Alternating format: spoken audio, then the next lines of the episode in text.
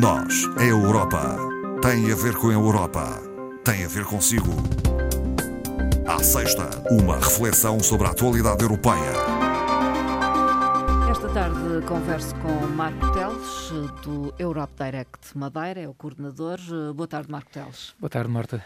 É obrigatório, vamos falar uh, da invasão russa à Ucrânia dessa agressão bélica. Como é que olha para tudo isto, Marco Teles? Pronto, acho que a Marta já disse tudo, não é? uma invasão, acho que a expressão realmente é correta, embora se tivesse dado, de certa forma, o benefício da dúvida à semana passada, quando tudo começou, mas de facto não, não restam uh, dúvidas sobre isto. Aliás, Uh, há aqui um, há, há, neste momento muitas, uh, muitas incertezas, não é? Uh, na verdade, a única coisa que nós sabemos, dado como certo, é que é o facto de nós termos à frente uh, desta operação alguém que apresenta um déficit de racionalidade bastante grande e, acima de tudo, um déficit de, de humanismo e de bom senso. E, e, portanto, entramos aqui numa situação bastante complicada de uma invasão de um país que é, é que é soberano, um Estado soberano, e, portanto, não há um, absolutamente nada que se possa evocar uh, para justificar esta hum. situação que estamos agora a viver. Imprevisível, uma situação imprevisível, um, ainda acrescida da questão da ameaça nuclear. Sim, uma situação, eu acho que o imprevisível aqui é, é realmente a palavra de ordem, porque hum, acho, acho que ninguém, é, absolutamente ninguém, conseguia eh, antecipar um um cenário deste, ainda que realmente nas semanas que, que antecederam esta situação havia de facto um conjunto de, de de exercícios uh, uh, russos junto à fronteira, mas uh, antever que chegássemos a este ponto, não.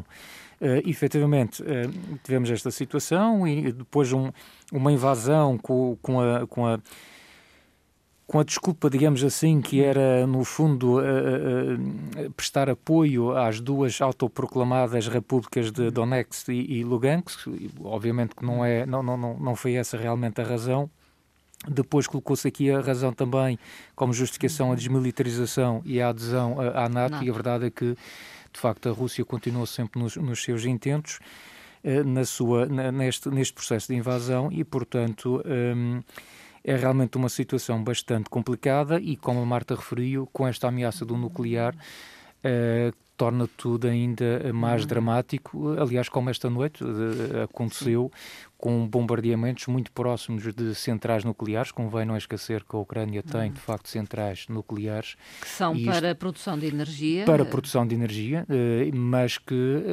cria aqui um, um receio acrescido, dada a possibilidade de haver, enfim, intencionalmente espero que não, mas uh, possa haver eventualmente atingir um desta, uma destas centrais e termos aqui então um desastre uh, bastante grande. A resistência ucraniana uh, tem, de certa forma, surpreendido o mundo e tem sido aquilo que tem atrasado um pouco os planos de Putin. Sim, sem dúvida. É, é, é curioso quando iniciou, quando se iniciou esta esta esta invasão rapidamente começaram a aparecer na comunicação social aqueles comparativos de uma Ucrânia com uma Rússia, e, portanto, o poderio russo é, é evidente que é muito superior uh, à capacidade militar da Ucrânia, mas de facto o povo ucraniano tem surpreendido. Uh, não se deu por rendido, uh, tem demonstrado uma resistência enorme com os meios que têm ao seu dispor, e isto, de certa forma, eh, tem sido importante eh, não só para também chamar a atenção da opinião pública, mas também para dar tempo para, por outras vias, a comunidade internacional e a própria União Europeia tentar, de certa forma, resolver esta situação. Uh, Uh, talvez para que as sanções económicas possam resultar ou, ou ter reflexos na economia uh, russa? Sim, uh, as sanções económicas, como sabe, nós já vamos neste momento por parte da União Europeia em três pacotes de sanções. Foi essa a principal reação europeia, também é aquela que seria possível? Foi essa, foi essa uma das, das, das reações europeias. É óbvio que a primeira foi Uh, uh, o repudiar uh, esta ação, foi também tentar, pela via diplomática, evitar que chegássemos a este ponto e chamar a atenção, neste caso da Rússia, para um, uma invasão que não tem qualquer fundamento mas não sendo possível, foi preciso tomar medidas mais severas. Começou por um pacote de sanções económicas que têm sido sucessivamente agravadas face a, a, à situação da, da, da, Rússia e, portanto, o, o, próprio presidente russo também a manifestar que esta ação irá durar o tempo que for necessário. Portanto, já vamos em três pacotes de sanções e, como a Marta disse, Uh, as sanções económicas não surtem efeito de um dia para o outro. Algumas são já visíveis os efeitos, curiosamente, porque são de facto muito duras, muito pesadas, mas é natural que, com o passar do tempo, essas sanções económicas vão, vão se notar os efeitos ainda mais. Uh, pela primeira vez também na história da União Europeia há uh, o financiamento ou o apoio financeiro e militar. Sim, porque lá está, porque só as sanções económicas não seriam suficientes e, portanto, pela primeira vez a União Europeia tem uma postura aqui um pouco diferente, não só hum. com uh, um apoio financeiro, mas também uh, com a cedência de material militar uh, de apoio à Ucrânia, uma vez que presencialmente a União Europeia não está não. lá com nenhum exército, como de resto nenhum outro país, portanto, desse ponto de vista a Ucrânia está, digamos que por sua conta. Uh, mas esse apoio existe, bem como um outro que, aliás, surgiu desde o primeiro momento e que é fundamental, absolutamente uhum. fundamental, que é o apoio humanitário.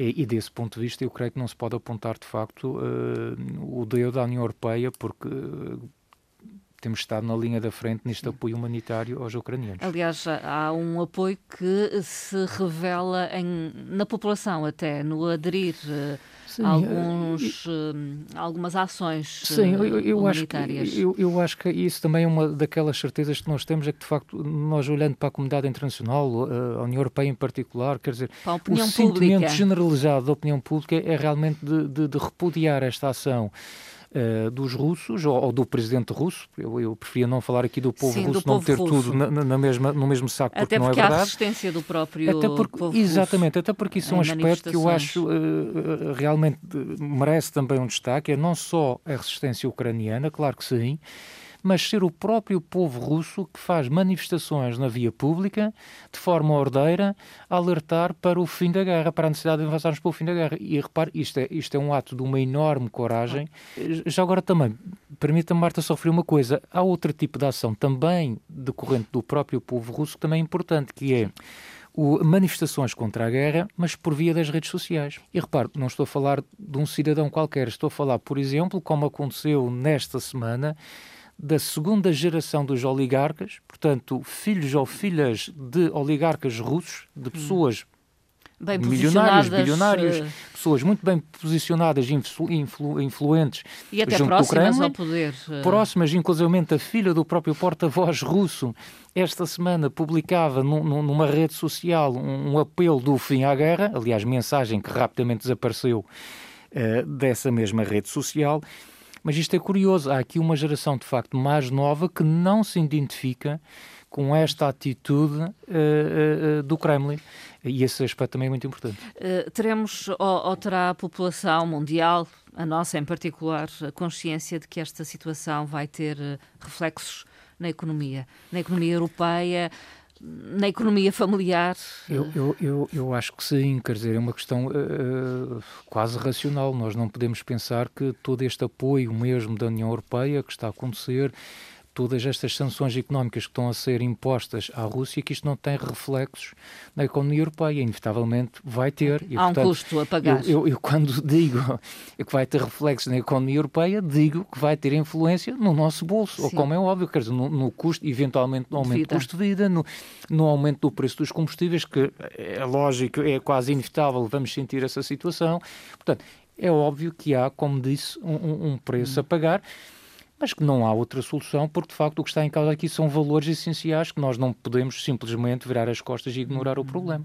Marco Teles, o que é que destacaria da ação do Parlamento Europeu, da Comissão Europeia? Eh, bem, a Comissão Europeia basta acompanhar, desdobrou-se esta semana, por exemplo, em visitas, nomeadamente aos países, pessoalmente feita pela Presidente da Comissão e comissários, eh, nomeadamente nos países vizinhos, onde eh, de influência onde esta situação está a acontecer, os países que de resto a ser mais afetados, digamos assim, a receber os refugiados, a Polónia, a Hungria, eh, a Roménia.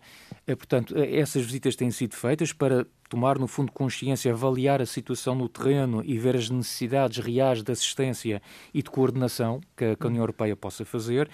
Mas temos também, obviamente, o, o, Parlamento Europeu, que nesta semana, portanto no dia 1, reuniu e que uh, votou uma resolução que não é, de facto, vinculativa, mas que convida a Rússia a acabar rapidamente com esta situação e a grande maioria dos deputados, 637 para ser mais preciso, uh, tiveram unidos e votaram sim nesta resolução. Sim. Portanto, e, e, atenção que estamos a incluir aqui deputados desde a extrema esquerda à extrema direita, sim. que é quase uma questão de alimentar bom senso repudiar eh, esta, eh, esta ação eh, russa sobre os ucranianos. Há que referir a questão da adesão da Ucrânia à União Europeia. Esse pedido foi formalizado nestes dias? E depois Sim. há outros países que manifestam igual intenção e que são daquela zona de influência geopolítica, nomeadamente a Geórgia e a Moldávia. Pois, eh, nós de facto tivemos aqui numa primeira, numa primeira situação uh, o pedido de adesão uh, da Ucrânia, já foi feito, Uh, e tivemos agora mais recentemente, uh, de facto, a Moldávia e, e a Geórgia. e porquê também estes dois países? Porque decorre vem no seguimento também de uma afirmação feita por Emmanuel Macron nos contactos que também tem estabelecido com o Kremlin, hum, não esquecendo que realmente a França está a presidir o Conselho da União Europeia neste, neste uhum. primeiro semestre. E, uh, e, segundo Macron, uh, ele referia que eventualmente estes dois países poderiam ser, estas duas antigas repúblicas soviéticas poderiam ser o próximo alvo do senhor presidente uh, russo. E, portanto, como a instabilidade reina do outro lado e neste momento é, é, é completamente imprevisível, é completamente impossível perceber o que vai na cabeça uh, daquela personagem, uh, eu diria que, de facto, antecipando e jogando um pouco pelo seguro, estes hum. dois países fizeram também, formalizaram também o seu pedido de adesão à União Europeia. a União Europeia será confrontada nos próximos tempos com a necessidade de agilizar estes processos de adesão? A situação não é tão fácil de resolver quanto isso. E, isso leva-nos à questão do processo de adesão à União Europeia, exatamente. que é moroso, complexo. E a palavra-chave é essa, que é um processo, não é, não é um evento. Ou hum. seja, não é um convite a uma manifestação de uma intenção que se possa resolver no dia ou uma semana ou um hum. mês. Portanto, é um processo que de facto leva anos, às vezes muitos anos, a, a, a ser concretizado, eh, que implica também um, um, um, desempenho excepcional por parte do país candidato. Porquê? Porque, no fundo, ele vai ter que respeitar um conjunto de, de, de, de regras e, e, e, para poder integrar esta família europeia. E, portanto, no caso até da Ucrânia em particular, nós estamos a falar aqui de um país que está numa situação neste momento em guerra, não é? Sim. E, portanto, de, de todo, à luz de, daquilo que são que é a, a lei europeia, as exigências, não seria nunca possível atribuir esse estatuto de, de, de, de, país membro da União Europeia. Uma coisa é o pedido de adesão, que aliás tem, tem quatro etapas, tem a apresentação do pedido de adesão, tem a candidatura em si, há depois toda uma, uma fase de negociações e depois então tem uh, propriamente dita a, a adesão. Neste momento o que é que segue em termos formais? Portanto, a Comissão uh, irá agora, no fundo, avaliar esse pedido que foi feito uhum. de adesão uh, à União Europeia, irá, no fundo, uh, divulgar depois uma recomendação apoiando ou rejeitando este pedido, este pedido de, adesão, de, adesão, mas depois, obviamente, o Conselho Europeu e o próprio Parlamento têm que se pronunciar também sobre isto. e ainda que a opinião fosse favorável em relação a esta adesão, que vai implicar lá está a unanimidade dos 27 Estados-membros, portanto estariam todos de acordo com a entrada, com, com este pedido de adesão. Depois iniciaria-se o tal processo de negociação, que é um processo realmente longo e que, no fundo, visa aproximar este candidato à, família uhum. europeia, às regras, à legislação e às próprias uh, estruturas políticas da União Europeia. Portanto, é um processo, de facto, como disse, complicado, demorado. Uhum. E uh, não acredita que seja acelerado uh, eventualmente, pelo contexto Eventualmente, atual. criar, haver a possibilidade de criar aqui algum mecanismo de simplificação que permitisse, porventura, uh, acelerar todo este processo. Agora, de qualquer forma, há, aqui um aspecto interessante, é que a aceitação da Ucrânia como, como futuro membro da União Europeia abria as portas para o instrumento, o chamado instrumento de assistência de pré-adesão. Hum. Isto significa um apoio financeiro precisamente para fazer estas reformas que são necessárias nesse país. Portanto, abria aqui uma janela de financiamento que obviamente seria, eh, desse ponto de vista, seria positivo para a Ucrânia. Mas, por outro lado, não, convém não esquecer aqui um, um outro pormenor, é que eh, esta adesão uh, acelerada da Ucrânia à União Europeia como é que iria ser entendida pelos atuais países candidatos. Porque não vamos esquecer que nós já temos neste momento países que já formalizaram há algum tempo, há muito tempo em alguns casos, o seu pedido de adesão, que estão ainda num processo uh, de adaptação, de, de reformulação, de, de, de, realização das reformas que são necessárias para entrar na União Europeia. E, portanto, esses uh, já, ter, já tiraram o ticket e estão ainda em, em espera. Em e, portanto, teria que também haver aqui uma apreciação por parte desses países que são uh, já candidatos uh, e perceber uh, como, é que, como é que tudo isto iria funcionar. Nesta altura também foram feitas muitas críticas em relação à atitude branda da União Europeia em relação ao regime russo e a Putin. Como é que vê essas críticas? São justas? Eu não acho que sejam justas. Eu, eu acho que há aqui duas situações. Olhando agora para trás, mas é fácil. Agora, vendo esta situação, nós olhamos para trás e identificamos eventuais erros. Eu confesso que em 2014, com a. Uh, com a invasão da Crimeia, por exemplo, se calhar uh, nessa altura a atitude devia ter sido um pouco mais severa, mais robusta, uma resposta mais robusta. Se calhar as sanções económicas que se fez nessa altura não foram suficientes e efetivamente não foram se calhar nós deixamos algum ego crescer hum. e alguma vontade de repetir aquilo que aconteceu na Crimeia em 2014. Bem, mas o mal está feito. Uh, não, quanto a isso, não há nada, Sim, a, fazer, não, nada a fazer, não vale a pena uh, falarmos sobre essa situação. Agora, em relação a esta situação atual, também não estou a ver que solução é que haveria. Sim. Não faz parte do, do, ADN da União Europeia uh, andar em conflitos armados. Sim. E, como se sabe também, a Ucrânia não faz parte da NATO e, portanto, a NATO Sim. não vai intervir, os, os, os, membros da aliança não podem intervir militarmente em relação a esta situação. Portanto, a União Europeia fez aquilo que era possível. Numa primeira fase, com muito cuidado e apelando a todos os canais da diplomacia possíveis, não sendo possível, avançou para esta medida das sanções económicas que são realmente severas e que têm bastante impacto. E que acredito que vão resultar uh, uh, uh, a prazo, que eu não sei dizer exatamente quando, mas que terão com certeza o seu efeito. E em relação à dependência, eh, nomeadamente energética? Aí, eh, eh, aí Marta, vamos ser práticos, temos que reconhecer que, de facto, a União Europeia facilitou nestes últimos anos alguma coisa. Isso já se notou, por exemplo, em relação à questão da Covid e em relação, por exemplo, à China, a nossa dificuldade de ter acesso a determinados produtos, porque, entretanto, durante estes anos fomos produzindo tudo em países terceiros, ou, ou muita coisa, portanto, ficamos mais dependentes. Já se percebeu que nós temos dependências num conjunto de matérias-primas, num conjunto de materiais. E, obviamente, nestas dependências, uma que ficou agora bastante flagrante é a questão energética, e, portanto, não se pode ficar presos ou dependentes uh, do, do, do, gás e do petróleo russo da maneira como nós ficamos. Creio que aprendeu-se a lição, não é?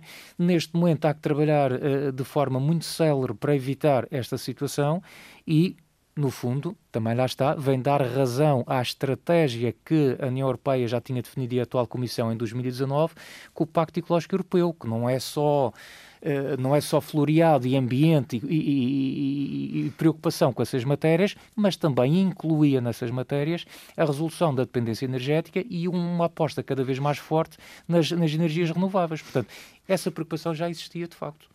E agora o que vai ter que acontecer é acelerar Sim. a aposta nestas energias renováveis, Obviamente, não só pela questão ambiental, mas também no sentido de reduzir esta nossa dependência energética. Uma situação a acompanhar, eh, assim como vamos eh, continuar a acompanhar também a crise humanitária. Que Sim, que é gerada. neste momento o problema mais grave. Só para termos uma ideia, numa semana, em pouco mais de uma semana, nós já temos um milhão de refugiados. Isto corresponde àquela crise que nós tivemos na União Europeia em 2015, que achou-se que era um número exorbitante, e neste momento, em apenas uma semana, nós já atingimos esse valor de um milhão de refugiados. E, segundo as Nações Unidas, este valor pode ir até aos 10 milhões de refugiados. Ainda que fosse o tal um milhão, é preciso que se tenha a, a dimensão de, dos números que nós estamos a falar. Isto é quatro vezes a população da nossa região. Hum. Todas estas pessoas refugiadas sem casa, sem, uh, uh, sem sítio para ir, sem apoio, do que quer que seja. Hum. Portanto, a situação é gravíssima. Uma tragédia, então, que estamos a viver. Marco Teles, uma nota final para falar do programa europeu relacionado com a atividade criativa. Sim, mudando, mudando de registro, porque a vida, a vida continua e, portanto, eh, há aqui um programa que me parece muito interessante, que é o Europa Criativa, portanto, é um programa da União Europeia de apoio exclusivo aos setores cultural e uh, criativo, e, portanto, no âmbito deste novo ciclo que decorre agora, 2021-27, e que de resto tem um enquadramento financeiro de 2,4 mil milhões de euros, representa um aumento de 50% face ao anterior eh, quadro. O Europe Direct Madeira, juntamente com os colegas uh, dos Açores, portanto, aqui numa estrutura, digamos, insular, e com o próprio Centro de Informação Europa Criativa, uh, irá organizar agora no decorrer do mês de março três sessões online, portanto, sessões gratuitas, qualquer pessoa pode se inscrever e assistir, uma no dia 10, uma no dia 18 e uma no dia 31 respectivamente a do dia 10 ligada à vertente cultura, portanto que abrange todos os setores da cultura e da criação. Depois, no dia 18 de março, o apoio aos órgãos noticiosos, portanto, uma formação mais ligada, uma sessão mais ligada, obviamente, aos meios de comunicação social. E, por último, no dia 31, a vertente média, que abrange especificamente os setores audiovisuais e cinematográfico. Nestas sessões vai estar uma técnica do Centro de Informação Europa Criativa, onde irá responder a todas as dúvidas que as pessoas possam ter e onde serão apresentadas as linhas de financiamento, os critérios de eh, elegibilidade, peço desculpa, eh, para adesão a estas, a estas candidaturas. É um convite que se deixa aqui para quem estiver interessado. Inscrições? Inscrições no Europe Direct Madeira. Uh, basta procurar no Google, nós facilmente uhum. encontrar a nossa página e está lá disponível. Marco Teles, até à próxima conversa. Até uma próxima. Obrigado. Bom fim de semana. Bom fim de semana.